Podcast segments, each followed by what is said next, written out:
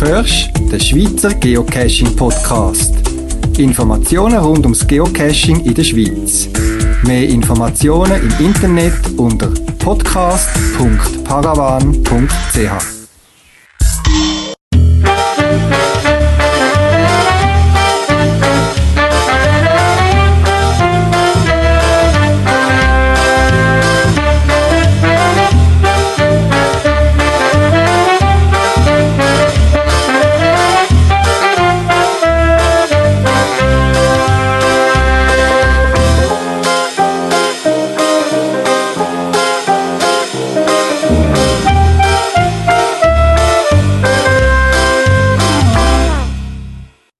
Willkommen zum 32. Schweizer Geocaching-Podcast vom Februar 2013. Heute lernen wir Geocacherin Gugus Dada kennen. Sie hat eine spezielle Frage zum Thema, ob man DNF soll loggen oder nicht. Und die Antwort gibt uns einer der Schweizer Reviewer, der Antefix. Nachher ein ausführlicher Bericht über das Projekt Rücksichtsgebiete respektive Geoservice Natursport, wo wir Geocacher involviert sind und wo beitragen dass Geocacher und Natur besser im Einklang können harmonieren Ich wünsche euch viel Spaß beim Zuhören.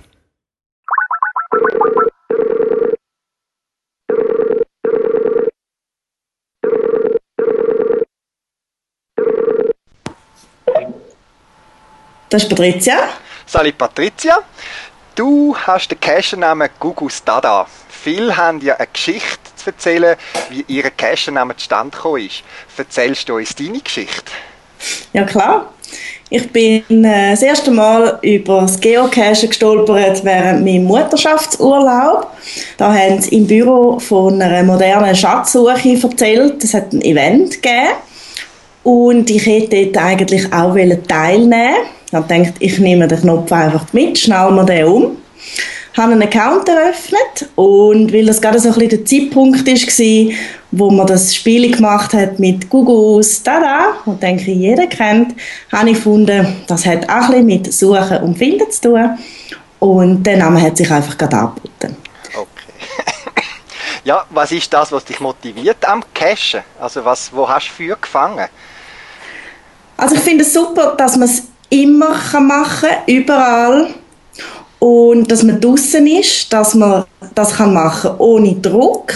Es ist nicht so, dass man, äh, wenn man in einem Verein ist oder sonst etwas hat, regelmäßig immer irgendeinem Dienstagabend muss dort stehen. Das finde ich ganz toll. Und eigentlich kann man es machen ohne große Ausrüstung, ohne etwas zu investieren. Man kann einfach mal los. Man braucht einfach ein GPS. Es kann auch ein Handy sein.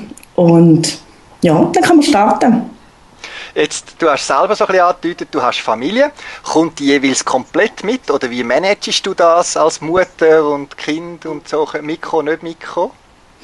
Also ist es so, wo der wo der Leonardo, so heißt mein Sohn, noch Baby war, ist das super gegangen. Da habe ich ihn einfach mit dem Kinderwagen mitgenommen, den Kinderwagen irgendwo abgestellt, schön bremsen, immer auf Sichtweite gehabt und dann in aller Ruhe können meine Kästchen suchen im Wald. Das geht heute nicht mehr. Er ist mittlerweile ein mehr als zweieinhalb Jahre alt und da kann ich es nicht, äh, das lässt nicht zu, dass ich den Cash suche und gleichzeitig auf ihn aufpasst. Weil er findet den Wald auch interessant und Bächli ziehen ihn magisch an.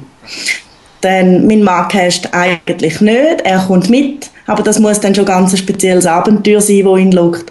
Und ansonsten bin ich mit äh, Kollegen vom Büro unterwegs über Mittag oder, äh, oder allein. Ja, was für Caches magst du dann besonders? Gibt es eine Art, löst du gerne Rätsel oder Multis? Was ist so ein bisschen deine Präferenz?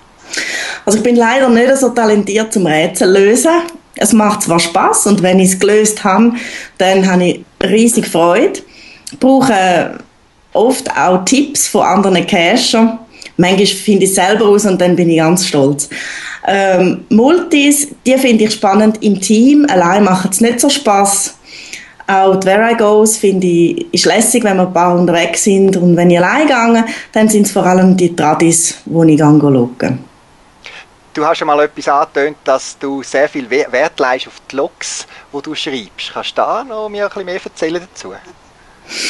Ja, also ich finde, wenn es ein Cache ein, äh, den Wert hat, dass man auch ein bisschen etwas schreibt. Angefangen hat es eigentlich mit dem, dass mein etwa dritter Cache, den ich geloggt habe, ich habe einfach gesehen, dass die anderen Cacher viel schreiben, danke für den Cache. Und das habe ich dann gemacht und dann ist vom Owner ziemlich ein äh, entrüstetes E-Mail und auch hinweisendes E-Mail dass man äh, sehr viel Sorgfalt hinter so einem Cache hat und es wäre schön, wenn man ein bisschen mehr schreiben als Danke. Ähm, ich habe mir dann das Herz genommen, ich bin ihm auch nicht böse, ich bin ihm sehr dankbar gewesen, weil ich habe ohne Anleitung und gar nichts angefangen und äh, gibt mir heute sehr viel Mühe, wenn ich einen Cache, äh, wenn ich besonders Erlebnis habe oder wenn sonst irgendetwas Spezielles rundherum passiert ist. Der Dank dafür sind dann zum Teil Owner, die mir E-Mails schreiben und sich freuen über, über mein Log. Schön danke, dass du dir so Mühe gibst. Ich schätze das auch bei meinen Cache, wenn die Logs ein bisschen ausführlicher sind oder eben auch, wenn jemand etwas zu Recht kritisiert. Das hilft mir als Owner wirklich sehr viel weiter. Ja, richtig. Log geht auch der, der Grund, warum wir uns kennengelernt haben. Ähm, wir haben uns per Mail und Telefon so kennengelernt, dass du mir eine spezielle Frage gestellt hast. Kannst du mir die da nochmal stellen? Wir fragen dann nach dem Interview einen, der das wissen sollte. Ja, das mache ich sehr gern. Und zwar geht es um die sogenannten DNFs, also Did Not Find. Es gibt anscheinend Cacher, die aus Prinzip kein DNF loggen, um den Owner nicht in Schwierigkeiten zu bringen, weil sie gehört haben, dass Reviewer nach ein paar wenigen DNFs den Cache würden inaktiv setzen und das sei ineffizient. Und mich würde wundern, wie das ist, ob das so ist und was mir auch aufgefallen ist, es gibt oft so Caches, wo dann steht in der Logfile, na, zweimal hier gewesen, beim dritten Mal dann gefunden. Tut man dann die DNFs, wenn man ihn gefunden hat, wieder rauslöschen oder wie verhaltet man sich da? Ja, da sind wir gespannt. Loset nach dem Interview die Antwort vom Antefix, einer der Schweizer Reviewer an. Ja, Patricia oder Gugus Dada, vielleicht zum Schluss noch eine Frage. Du hast gesagt, du bist gerne in einer Gruppe unterwegs, jetzt ohne deine Privatadresse zu verraten. Vielleicht kannst du der anderen sagen, aus welcher Grossregion du kommst. Dass man jetzt jemand sagt, die, mit der würde ich gerne mal ein Multigo machen, dass man sich vielleicht bei dir könnte melden Ja klar, ich bin ähm, im, in der Ostschweiz unterwegs, so Region Frauenfeld, Wil oder auch zum Teil äh, Winterthur, so dort umeinander. Gut, Patricia, vielen, vielen Dank und dann wünsche ich dir noch einen schönen Abend. Ja, das wünsche ich dir auch. Danke dir. Ich habe die Frage von der Gugusta da am Antefix gestellt und da ist seine Antwort. Um auf die Frage Antwort zu geben, denke ich, sollte man die verschiedenen Sichtweisen anschauen. Da ist als erstes ein Cacher vor Ort, der ein Log macht, dann der Owner, was er mit dem Log macht und als drittes der Reviewer, was sieht er. Zuerst einmal zum Cacher. Ich finde, wenn ein Cacher vor Ort ist, dann sollte er nachher auch ein Log schreiben, sei es ein Found-Log oder ein Not-Found oder was auch immer. So kann er im Owner ein Feedback geben, was mit seinem Cache los ist. Wenn der Cacher ein Not-Found schreibt und der Owner sieht das, dann hat er verschiedene Möglichkeiten zu reagieren. Er kann seinen Cache deaktivieren, wenn er das Gefühl hat, da ist etwas nicht mehr gut und dann kontrollieren. Oder er kann einen Hint geben, damit man ihn vielleicht besser findet. Oder er kann einfach eine Note schreiben, dass der Cache noch da ist und dass er gefunden werden kann. So sehen auch die anderen Cacher, dass mit dem Cache noch alles in der Ordnung ist. Wenn ein Cacher vor Ort etwas findet, was nicht gut ist, dann muss er nicht unbedingt ein Not Found schreiben, dann hat er auch die Möglichkeit, ein Write Note zu hängen. Er kann zum Beispiel hier schreiben, oh, ich habe nicht gerade die passenden Schuhe angehabt, oder es hat zu viel Schnee gehabt, ich konnte den Cache nicht suchen. Wenn etwas wirklich nicht gut ist mit dem Cache, dann kann er ein Needs Maintenance schreiben. Das sehen aber der Reviewer nicht. Das ist einfach ein Hinweis an Owner, dass zum Beispiel ein Logbuch baugefallen ist, oder das Logbuch nass ist, oder was auch immer. In ganz schlimmen Fällen kann er sogar ein Needs Archive schreiben, das sehen dann die Reviewer. Das soll er zum Beispiel schreiben, wenn mit dem Cache etwas nicht in der Ordnung ist, wenn er zum Beispiel nicht den Guidelines entspricht. Jetzt kommen wir zum Reviewer. Was ist eigentlich der Idealfall? Der Idealfall ist, wenn der Owner schon gut zu seinem Cache schaut. Das heißt, der Owner kann selber seine Caches deaktivieren, kann sie aktivieren oder nach Möglichkeit sogar archivieren. Groundspeak und sicher auch alle Cacher sind daran interessiert, dass Cache vor Ort wirklich auch gefunden werden können. Es ist ja nicht lustig, wenn ich 10 Cache suche, oder? Und neun davon sind einfach nicht mehr rum. Das ist einfach nicht lustig, oder? So hat jedes Land seine sogenannten Reapers. Ein Reaper, der tut aufräumen. Das heisst, wenn Caches viele Not found haben, also wenn sie nicht gefunden werden, dann tut er sie zuerst mal deaktivieren. Oder Cache, die deaktiviert sind, längere Zeit, sagen wir zwei bis drei Monate, die tut er mal der Owner anmahnen, er soll mal zum Rechten schauen. Wenn er das nicht macht, dann kommt er noch eine zweite Warnung über. Und wenn er immer noch nicht reagiert, dann wird er dann nach einem Monat, weiteren Monat, wird er dann archiviert. So ist man sicher, dass man nicht Caches rum haben, wo einfach niemandem mehr gehört und nicht gefunden werden können. Danke an Antefix für die Beantwortung dieser Frage. Der Antefix hat übrigens neu auf seiner eigenen Webseite verschiedene Fragen und Antworten, wo er immer wieder konfrontiert wird, zusammengefasst auf einer sogenannten FAQ-Seite. Den Link dazu findet ihr auf der Webseite von meinem Podcast. Wenn du trotzdem noch Fragen hast, wo du keine Antwort findest und wo möchtest gut beantwortet haben, so lass mich das wissen. Der Antefix wird vielleicht auch ein anderes Mal wieder Antwort geben. Als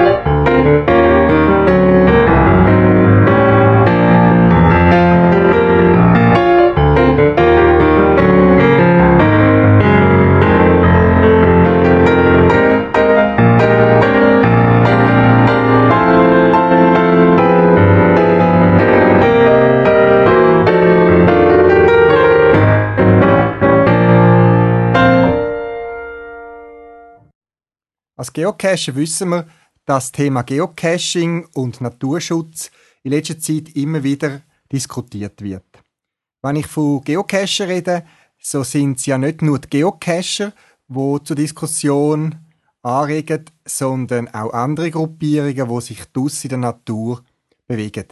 Es ist eben so, dass der Druck auf die Natur, die Nutzer, immer weiter mehr zunehmend und wenn ich jetzt im Folgenden von den Geocacher rede, so meine ich natürlich nicht, dass wir die Einzigen sind, wo das Problem verursachen, möchte aber jetzt mal der Schwerpunkt auf uns liegen.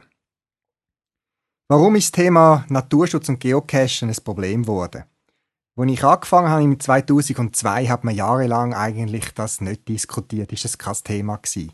Aber es hat auch erst ein paar hundert wenige Geocacher gegeben in der Schweiz. Durch die zunehmende Masse an Geocacher wo es in der Zwischenzeit mehrere Tausend, Zehntausend gibt in der Schweiz, wo mehr oder weniger geocachen, ist sicher der, der Druck auf die Natur und die Nutzung auch von der Natur sicher grösser geworden. Und wie in jeder Gemeinschaft, ob das ein Verein ist, eine Genossenschaft oder auch wir als äh, politische Gesellschaft, aber in gewisser Masse kann man es nicht vermeiden, dass es eben auch schwarze Schafe gibt, wo der Ruf von einer ganzen Gemeinschaft quasi ist in den Dreck hineinzieht. Und es gibt eben Geocache, die wirklich absolut rücksichtslos äh, durch, äh, kreuz und quer durch die Natur laufen und sich null scheren um irgendwelche Einschränkungen. Hauptsächlich sie finden ihren Cache. Es gibt ja abschreckende Beispiele, da müssen wir selbstkritisch sein, wo zeigen, wie gewisse Örtlichkeiten sich verändern, nachdem zig Horden von Geocachen dort durch sind. Und so ist es nicht weiter erstaunlich, dass es vor ein paar Jahren einmal einen politischen Vorstoß gehabt, also vom Kanton Zürich weiß ich wo jemand, ich sage jetzt mal von einer anderen Weltnutzerorganisation, äh, sich so aufgeregt hat bei einer Begegnung mit Geocacher, dass er seines Namens äh, Kantonsrat im Kanton Zürich eine, äh, eine Initiative gestartet hat im Parlament, um das Geocachen zu verbieten.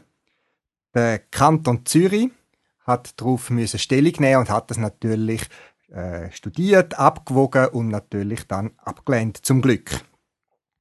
Trotzdem hat der Kanton Zürich nicht nur durch diesen Vorfall, sondern auch durch andere Sachen, die immer wieder passiert sind in der Natur von anderen Nutzergruppen, irgendwie den Druck gespürt, dass er da muss handeln.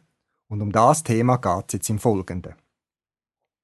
Jetzt kann man sich ja eigentlich sagen, ja, wenn alle sich wieder an die Regeln halten, dann äh, wird das Problem gar nicht auftreten. Ja, das stimmt. Aber es ist auch so, auch wenn 20 Geocacher kurz nacheinander einen Cache gehen besuchen, auch wenn sie sich vorsichtig verhalten, dann kann es trotzdem irgendwelche Nutzungsspuren geben. Wie schlimm die jetzt sind, ist ein anderes Thema. Was aber wahrscheinlich indiskutabel ist, ist, dass es Gebiete gibt in der Natur, die besonders schützenswert sind, Naturschutzgebiete, temporär oder langfristig, wo müssen geschützt werden, wo einfach Geocachen und auch andere Sportaktivitäten und Freizeitaktivitäten keinen Platz haben. Dass Natur und Freizeitbedürfnis im Gleichgewicht können bleiben Die Reviewer, so habe ich es erfahren, sind eigentlich sehr vorsichtig da und wenn sie etwas wissen, reagieren sie auch umgehend. Nur fehlt in unserer föderalistischen Schweiz eben ein einfacher Zugang zu den Informationen, weil Naturschutz oder eben sogenannte Rücksichtsgebiete werden nicht nur vom Bund festgelegt, sondern können auch von einem Kanton, von einer Gemeinde und teilweise auch von anderen Organisationen festgelegt und geregelt werden. Und weil wir halt in so einer schönen föderalistischen Schweiz leben, hat jeder sein Süppeli, das am Kochen mit seinen eigenen Datenwerken und da gibt es nicht eine zentrale Stelle, wo man auf einen Blick schauen kann, gibt es an dem Ort in der Schweiz irgendein Problem, wenn wir jetzt dort wieder einen Geocache verstecken. Und das ist der Ansatz vom Kanton Zürich mit dem Projekt Rücksichtsgebiete, wo der Kanton Zürich sich mit drei weiteren Kantonen, Thurgau, St. Gallen und Zug, zusammengeschlossen hat und ein solches Pilotprojekt gestartet hat. Und weil sie nicht gerade alle Freizeitgruppen können direkt ansprachen und einbeziehen, sind wir Geocacher ausgewählt worden, um in dieser Projektphase mitzuwirken. Und darum bin ich jetzt seit ein paar Jahren, seit das Projekt läuft, in der Schweiz geht eben alles ein bisschen länger, involviert gewesen und haben einfach an gewissen Sitzungen teilnehmen und auch die Stellung der Geocacher vertreten und auch meine Meinung einbringen. Was ist die Idee? Die Idee ist, eine Plattform zu schaffen. Der Link vom ersten Prototyp oder funktionsfähigen ähm, System, findet ihr auf der Podcast-Webseite, ist, dass Kantone, Gemeinden und so weiter eine zentrale Schnittstelle haben, wo man Daten kann übernehmen, eintragen und wo dann die verschiedensten Rücksichtsgebiete, wo auf verschiedenen politischen Ebenen definiert sind, angezeigt werden können, sofern dort etwas ist. Wichtig ist auch, es sind keine willkürlich festgesetzten Gebiete oder Regeln. Also nur weil irgendein Bauer oder ein Förster oder irgendeiner findet, da wachsen schöne Blümchen, da mache ich ein Sperrgebiet daraus. Das geht nicht. All die Gebiete, die dort geflossen sind, haben irgendeine gesetzliche Grundlage, wo wir uns daran halten müssen. Ob Geocacher, äh, Bildsucher, Wanderer, Jogger oder wer auch immer sich draussen bewegt. Aber mit den Geocacher zusammen hat man einen ersten Ansatz gemacht, und das auch in eine Sprache dann versucht zu übersetzen, wo wir Geocacher auch verstehen.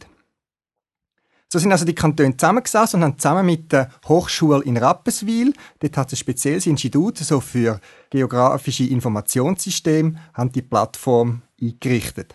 Sind zusammengekommen, haben Bedürfnisse abgeklärt Bedürfnisse haben sich auch geändert, weil das Projekt so lange schon gelaufen ist, ist man in der Zwischenzeit zum Beispiel von den Smartphone-Geocaching-Aktivitäten fast überrollt worden und hat dann seine Ziele leicht müssen anpassen. Aber es ist ja soweit, jetzt gibt es das erste System, wo jeder öffentlich kann anschauen kann, was ist an dem Ort. Gibt es ein Rücksichtsgebiet? Auf was für gesetzliche Grundlagen basiert Und gibt es Geocaching-Empfehlungen für das Gebiet? So hat sowohl ein Reviewer als auch ein potenzieller Owner, der möchte anschauen ist mein Cache gebietskonform, als auch jeder Mann, der Koordinaten hat, von einem Cache zum Beispiel die Möglichkeit, Deko nachzuschauen. Wie gesagt, den Link findet ihr dort.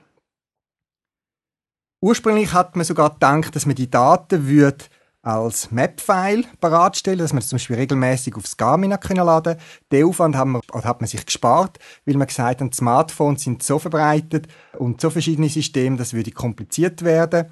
Und es sollte ja vor allem auch beim Erstellen von einem Cache sichergestellt werden, dass die Naturvorgaben berücksichtigt werden. Wir können jetzt auch über eine Schnittstelle sogenannte KML-Files, das sind so ein spezielles Kartenformat, einbinden, wo man unter swissgeocache.ch Karte kann man anschauen, für die vier Kantone gibt es nicht irgendwelche Gebiete. Es gibt also verschiedene Zugänge zu dem System, wo jetzt in einer Art Prototypenphase, eine Probungsphase ist.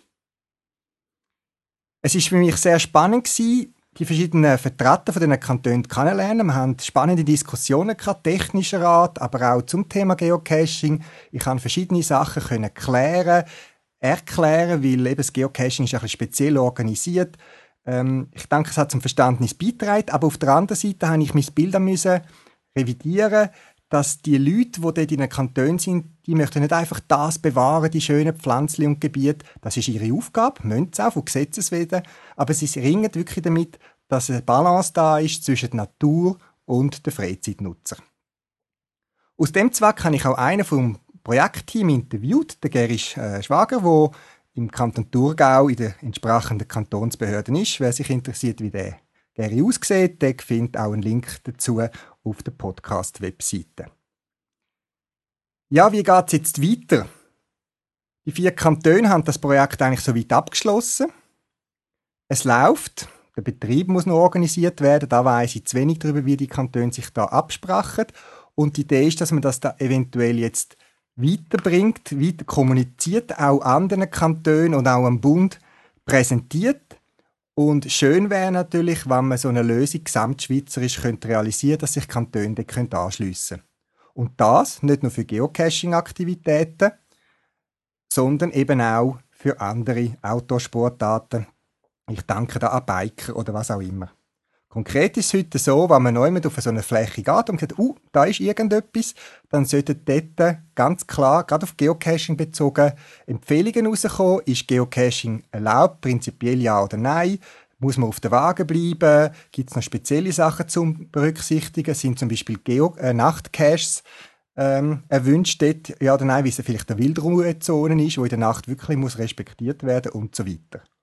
Spannend ist für mich zum Beispiel auch gesehen, dass äh, es Gebiete gibt im Kanton Zug, wo man Hunde auch im Freien nicht einmal darf an der Leine mitnehmen darf, weil es ein sehr seltenes Brutgebiet von einem seltenen Vogel, der am Boden brütet ist. Und dort dürfen wir also nicht einmal die Hunde an der Leine mitnehmen. Und so Informationen kommt man dann mit über. Und die Idee ist, dass ein Owner dann so Empfehlungen oder spezielle äh, Tipps für das Gebiet gerade kann ins Listing übernehmen. Ich denke, es ist eine gute Sache und ich möchte da wirklich Werbung machen, dass man das berücksichtigt, nutzt und auch versuchen, jetzt vielleicht Caches, wo wir so einem Gebiet sind, mal überprüfen, ob das noch passt. Balance zwischen uns Nutzen von der Natur und der Natur selber, wo es zu schützen gibt in speziellen Gebieten, denke ich, ist sehr wichtig und ich hoffe, ich kann mit dem Beitrag euch motivieren, das mal anzuschauen und das mal für eure Situation zu überprüfen. Und jetzt zum Interview mit dem Gerold Schwager.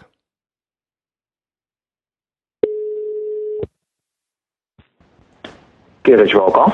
Ja, Sali Geri, da ist der Amadeo. Wir haben uns ja kennengelernt in einer Arbeitsgruppe, wo verschiedene Kantone zusammen ein Projekt realisiert haben mit ausgewählten Geocacher zusammen. Du bist, schaffst beim Kanton Thurgau. Vielleicht kannst du dich kurz vorstellen, bevor wir aufs Projekt zu reden kommen. Jawohl, ich bin Forstingenieur am Forstamt Kanton Thurgau, bin zuständig für Beiträge, für Projekte und für Planung.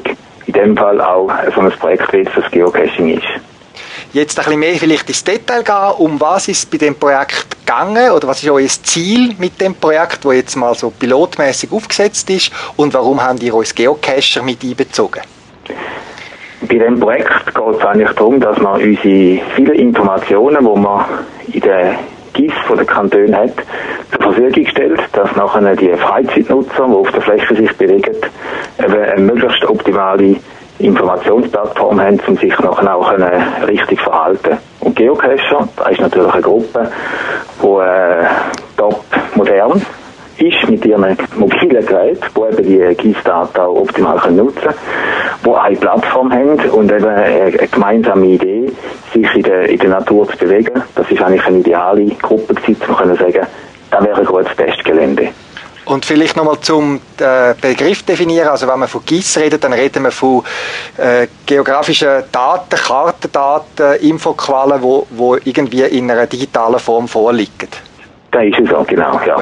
Und ihr habt uns Geocacher also nicht ausgewählt, weil wir besonders schlimme sind in der Natur oder so, sondern eben weil wir äh, eher so quasi uns gewohnt sind mit dem Internet und GPS schon unterwegs sind draussen.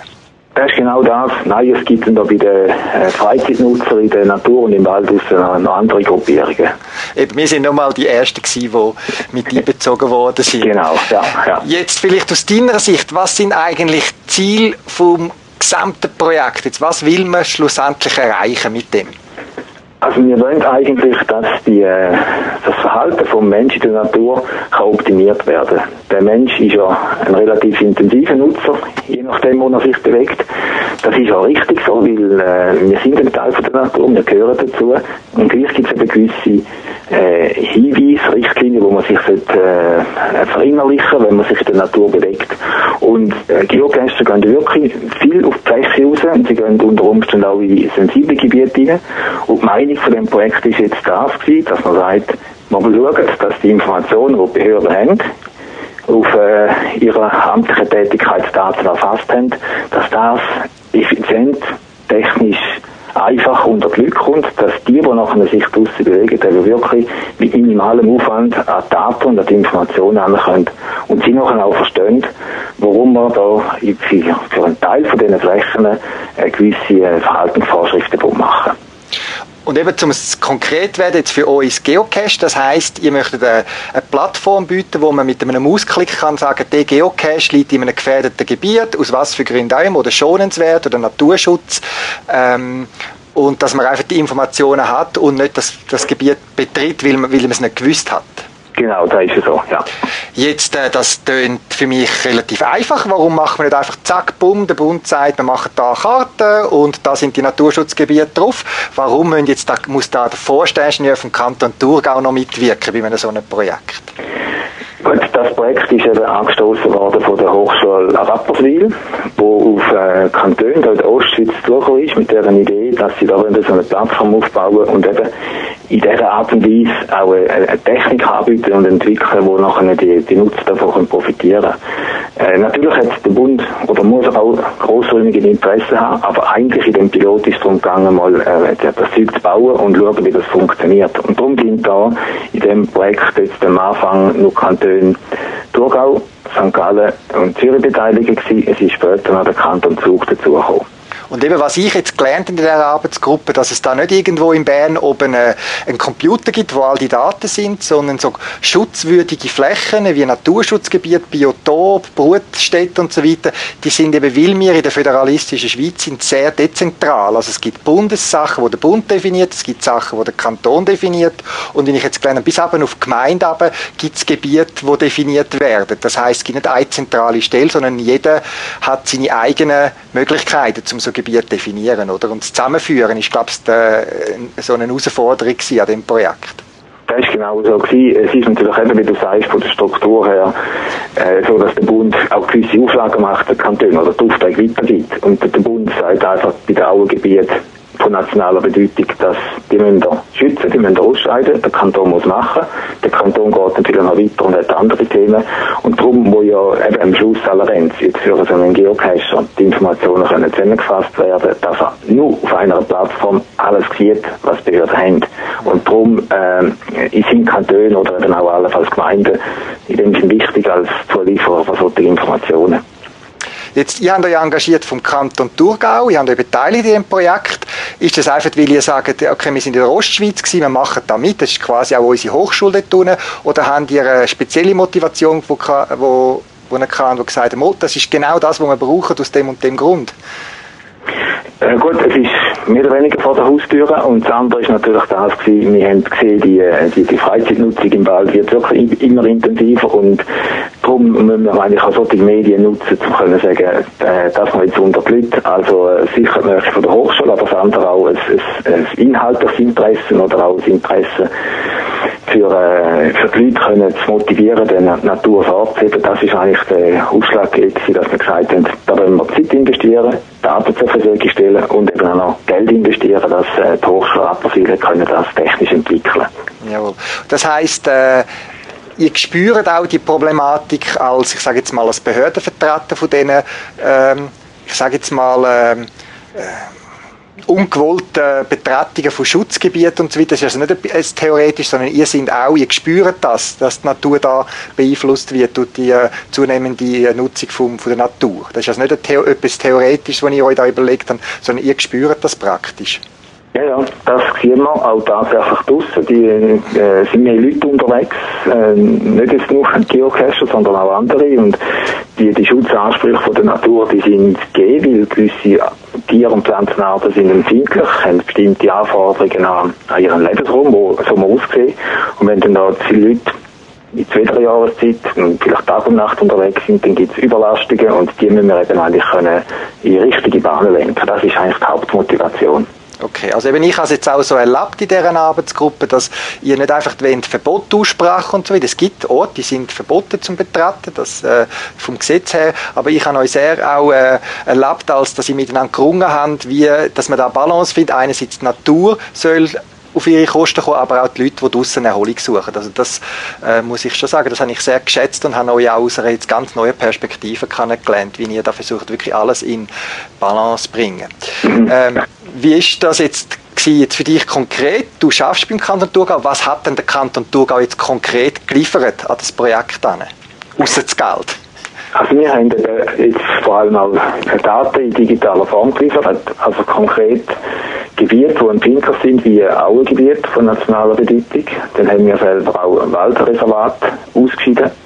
Dann haben wir auch äh, in diesen Waldentwicklungsplänen sogenannte ruhige Waldzonen bezeichnet. Das sind Gebiete, wo man eigentlich die Erholungsnutzung auch zurücknehmen und Belastungen, dass das Wildtier, vor allem auch der Lebenshunger findet. Und man hat dann noch vereinzelte so kleinere Altholzinseln, das sind so äh, vorübergehend geschützte Flächen, die man nicht mehr nutzen. Und die Informationen, die haben wir eigentlich äh, entsprechend äh, geomet geometrisch, äh, geografisch super definiert, der Hochschule Rapperswil in den entsprechenden Format zur Verfügung gestellt, um nachher können dann das äh, harmonisieren mit Daten von anderen Kantonen zusammenführen und dann am Schluss noch eine, eine Plattform bauen. Also du hast jetzt quasi noch erklärt, was dann die Hochschule Rapperswil dazu mitgemacht hat. Die haben all diese Daten gesammelt, ja. zusammengezogen in eine Plattform, wo nachher all von diesen Kantonen alles quasi übereinander liegt, wo man gerade sieht, über, über Kantonsgrenzen raus, wo es so Gebiete hat. Das ist es, ja. ja. Gut. Ähm, welche Informationen, wenn ich dann auf die Karte gehe, ich werde dann, sobald ich die Links habe, auch die natürlich äh, vernetzen auf meiner Webseite. Was für Informationen kann ich dann jetzt als Geocacher äh, aus einem so einem Gebiet rausholen? Also ich sehe, ah, da möchte ich einen Cache verstecken oder einen suchen und ups, da ist ja irgendein Gebiet markiert. Was für Informationen komme ich jetzt sehen über?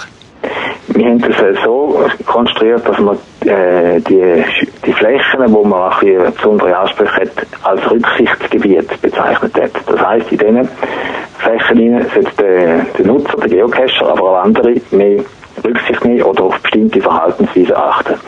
Und dass es ganz einfach verständlich ist, hat man die Rücksichtsgebiete klassifiziert. Es gibt solche, die die äh, nicht geeignet sind für Caches. Also das sind jetzt bei uns konkret die Auengebiete, wo ja sowieso der Flüsse nah sind, auch feucht sind und nehmen wir noch ein bisschen undurchdringlich. Dann haben wir äh, eine zweite Kategorie, wo man sagt, das sind äh, Gebiete, die sind bedingt geeignet. Man kann einen Cache anlegen, aber zum Beispiel mit Hinweis, man sollte da nicht Nacht rein. Also dass in der Nacht wenigstens ruhig ist in dem Wald rein. Und dann gibt es die dritte Kategorie, wo man eigentlich keine Auflagen hat. Da hat man einfach das normale Betretungsrecht vom Wald, wo man rein kann.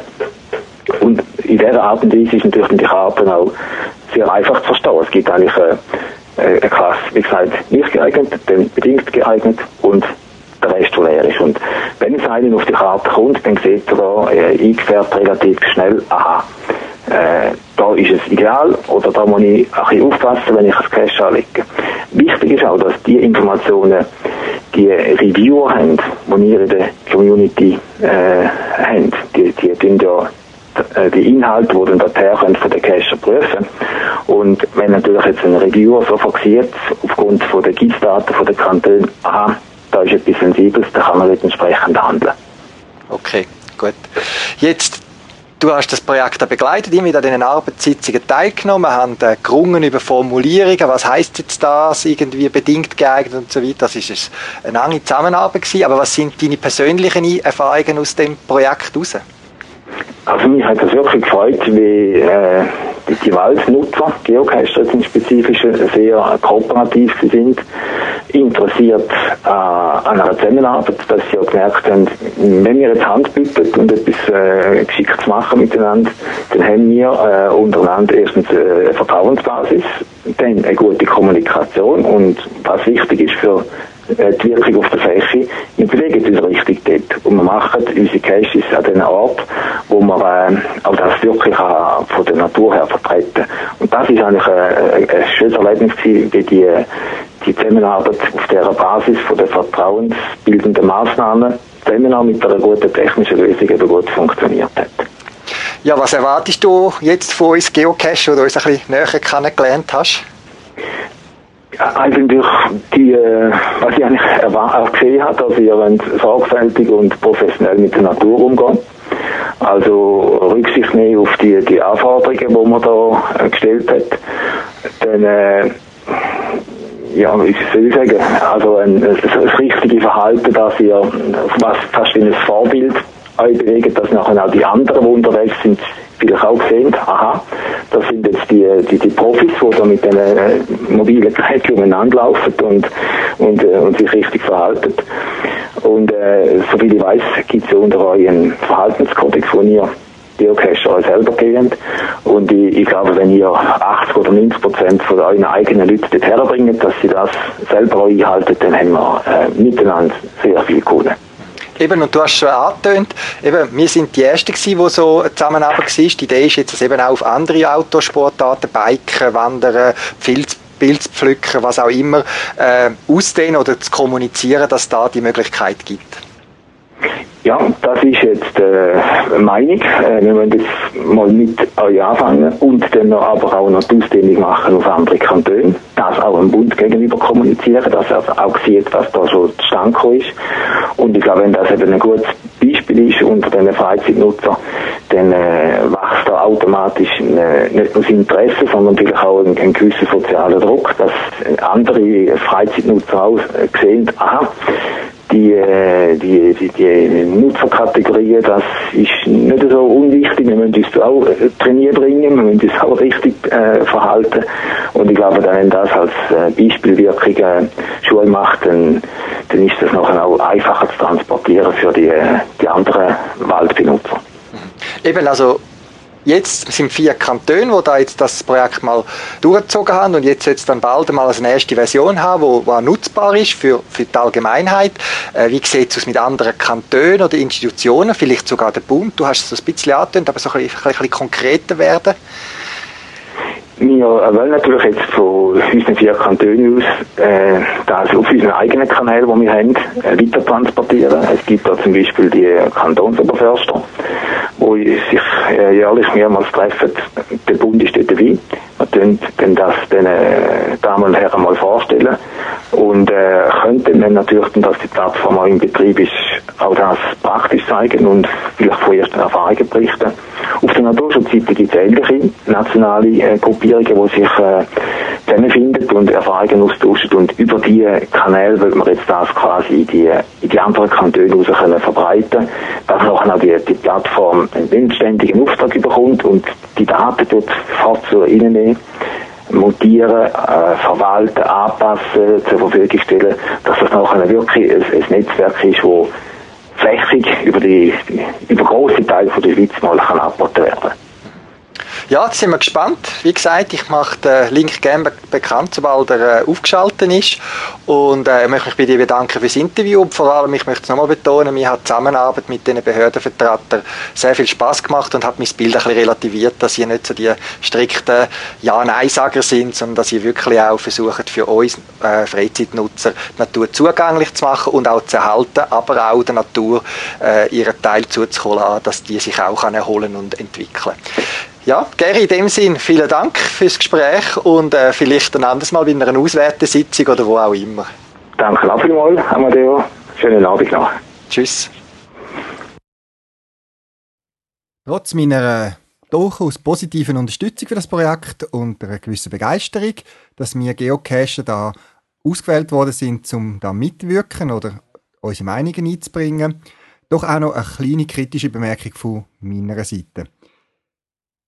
Wo die erste Plattform aufgeschaltet worden ist, habe ich natürlich ein bisschen angeschaut, was für Gebiete sind jetzt da noch möglich für Geocaches und welche nicht. Und ich habe mir dazu besonders natürlich die Gebiete angeschaut, die ich kenne, die in der Nähe sind von mir, wo ich auch Caches in der Nähe versteckt habe.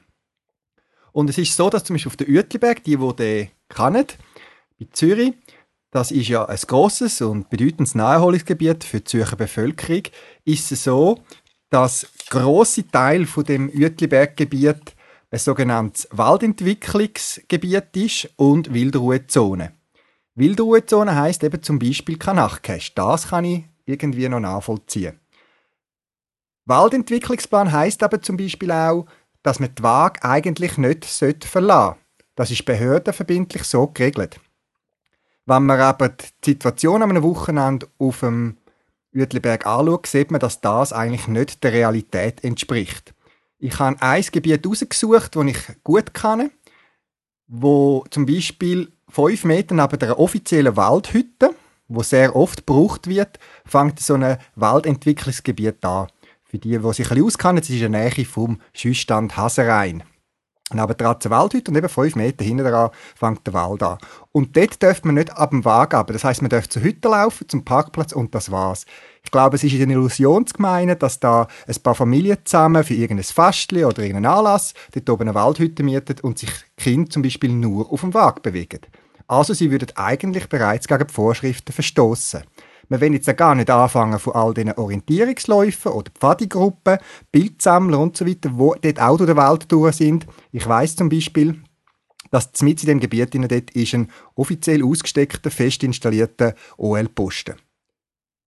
Also was die Behörden vorgeben und wo man aus dieser Karteninformation herauslassen kann, stimmt nicht mit der gelebten Realität überein. Denn mir ist nicht bewusst, dass irgendwo auf oder um den Uetliberg, außer bei ein paar Naturschutzgebieten, die speziell äh, kennzeichnet sind, irgendetwas steht, dass man die Waage nicht dürfen verlassen Und jetzt kommt es eben so, dass natürlich die Behördenvertreter sich auf ihre gesetzlichen Grundlagen ähm, stützen, zum auch gleich behandeln. Und dann heißt es eben, Geocaches sind wohl erlaubt, mit folgenden Empfehlungen, wie zum Beispiel Weg nicht verlassen.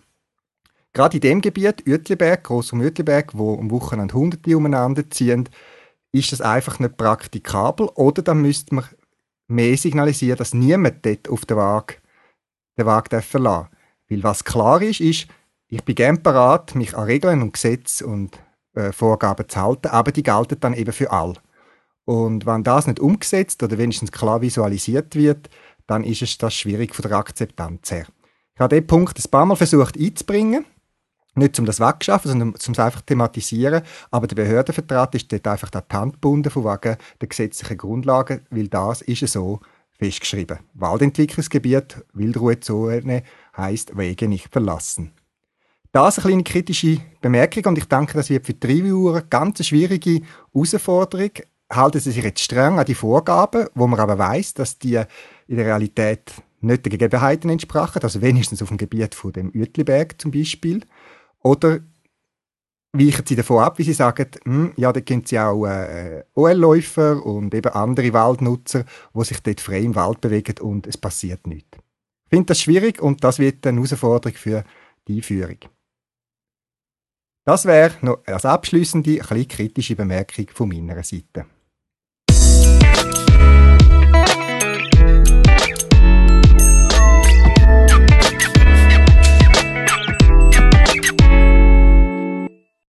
Das wäre es auch schon wieder gewesen für das Mal vom Schweizer Geocaching Podcast. Links zum Beitrag und weitere Informationen findet ihr auf der Podcast-Seite unter podcast.paravan.ch. Wenn ihr eine Idee oder einen Beitrag für einen Podcast habt, schickt mir ein E-Mail auf podcast.paravan.ch oder benutzt das Podcast-Telefon, ein Telefonbeantworter, wo 24 Stunden für euch parat ist. Ihr findet Telefonnummern auch auf der Podcast-Webseite. In dem Sinn, viel Spaß beim Geocachen und bis bald im Wald.